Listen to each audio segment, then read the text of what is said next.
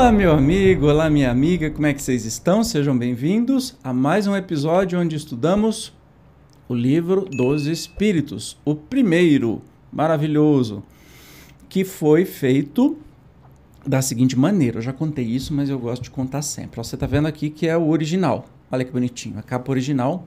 Le Livre des Pirites, des Épirites. Des Épirites, é assim mesmo. Meu francês, ó, tá uma coisa. O que acontece?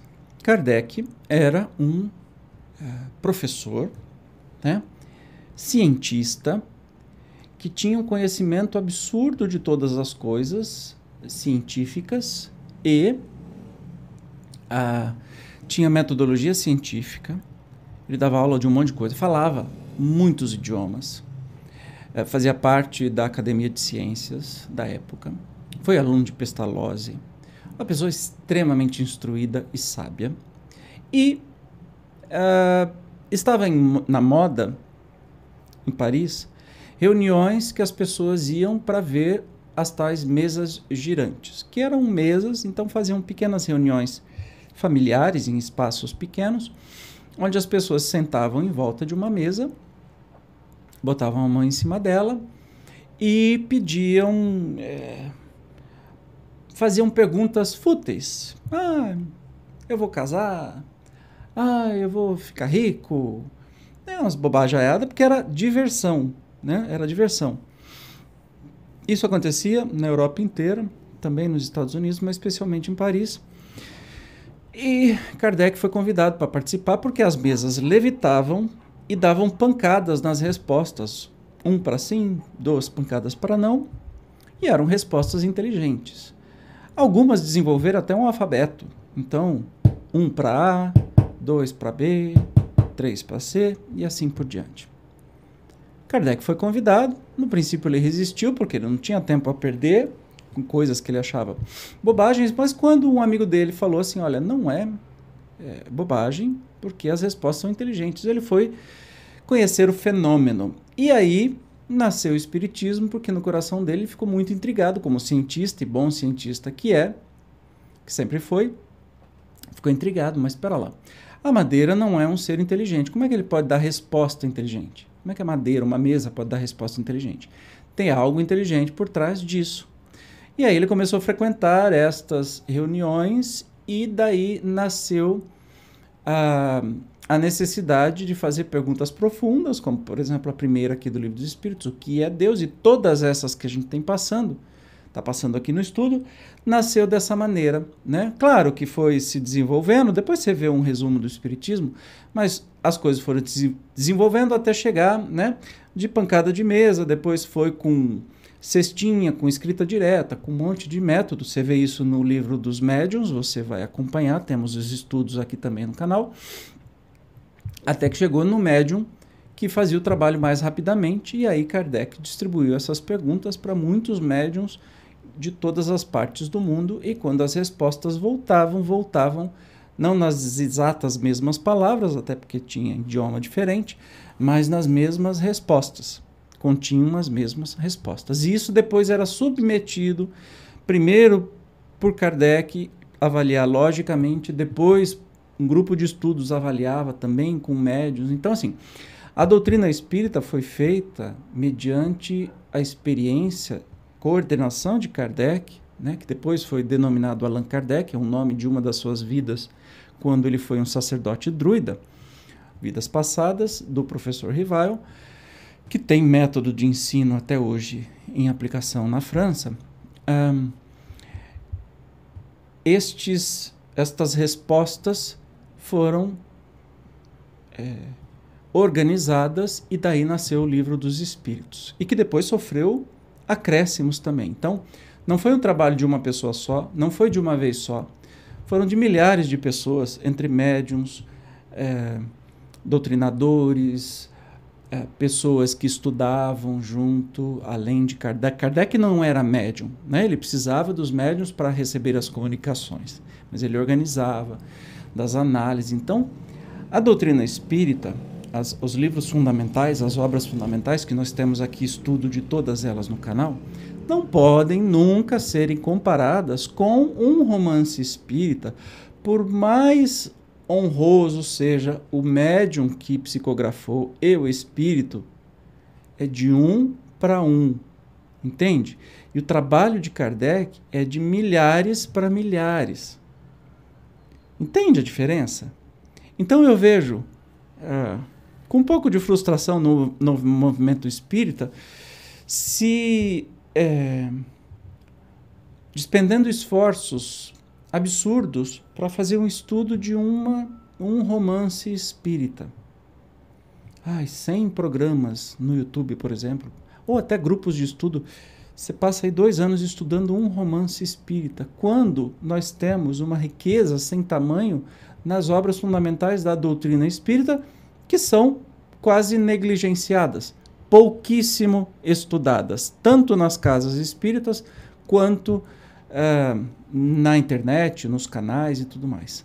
Parece que é assim, não, as obras fundamentais é assim, cada um compra a sua obra, ou baixa o PDF e estuda por conta.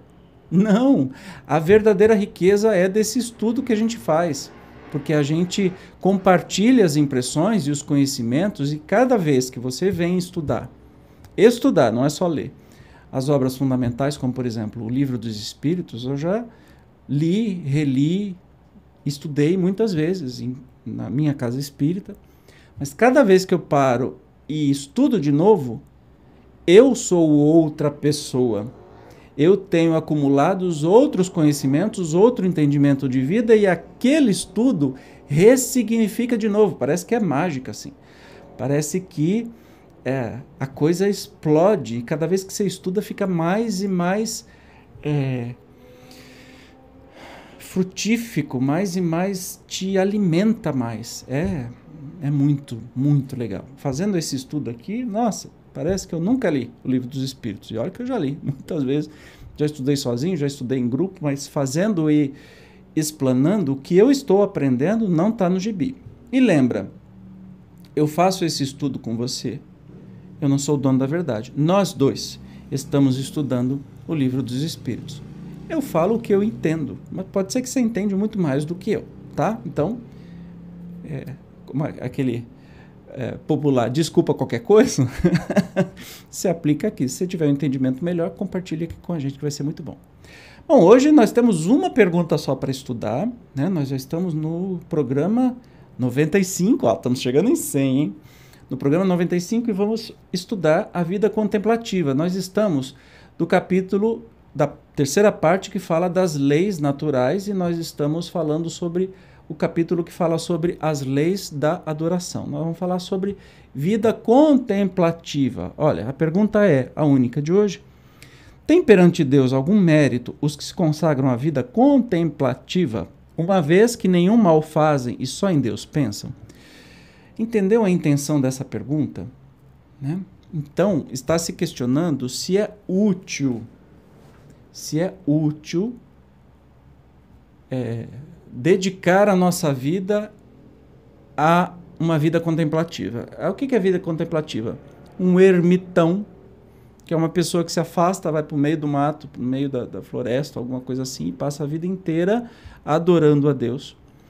Ou um, ehm, em conjunto, vocês vão para um mosteiro, para um claustro, para um.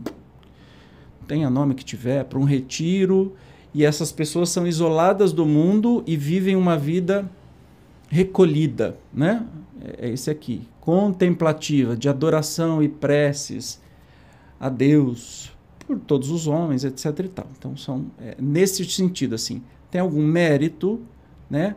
As pessoas que fazem isso, que ficam uma vida inteira só rezando para Deus, uma vida contemplativa. E aí entra também a parte budista, hinduísta e todas as outras religiões também que também tem isso, né? De de se isolar ou se isolar em, pontos muito longe, nunca mais ver ninguém, etc.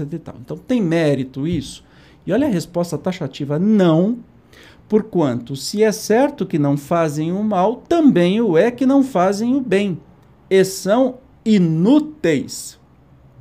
Forte, né? Ademais, não fazer o bem já é um mal. Deus quer que o homem pense nele, mas não quer que só nele pense, pois que lhe impôs deveres a cumprir na terra. Quem passa todo o tempo na meditação e na contemplação, nada faz de meritório aos olhos de Deus, porque vive uma vida toda pessoal e inútil à humanidade.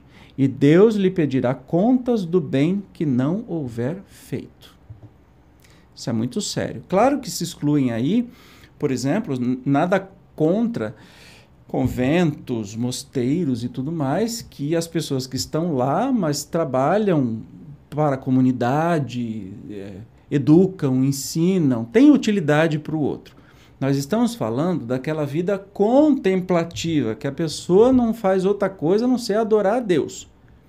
Mesmo que está adorando a Deus, fazendo orações para o mundo inteiro, etc e tal, mas ela está sendo uma completa inútil.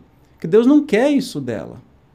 Deus quer que cada um de nós sejamos útil na, úteis na coletividade, uns com os outros. Como é que eu vou amar o outro como amo a mim, a mim mesmo se eu não tenho outro? Entende? Esta vida contemplativa é inútil. A vida de um ermitão, de um monge que se afasta, que vai para os picos das montanhas para ficar lá, vai ficar à toa. Nenhum bem vai causar, nem a ele e nem a, ao planeta. Ou seja, vai, é, vai jogar a encarnação fora. Vai voltar a falar, putz, por que, que eu fiz isso? Ó, eu vou ter que voltar lá de novo, é tão difícil encarnar, tem que ficar esperando um tempo e tal, para poder ser útil, né? fazer alguma coisa para o meu crescimento, para o crescimento dos outros.